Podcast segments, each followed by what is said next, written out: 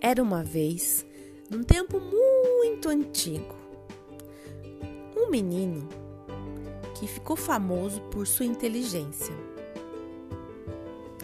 E essa notícia correu por toda a Turquia. Esse menino se chamava Nasruddin.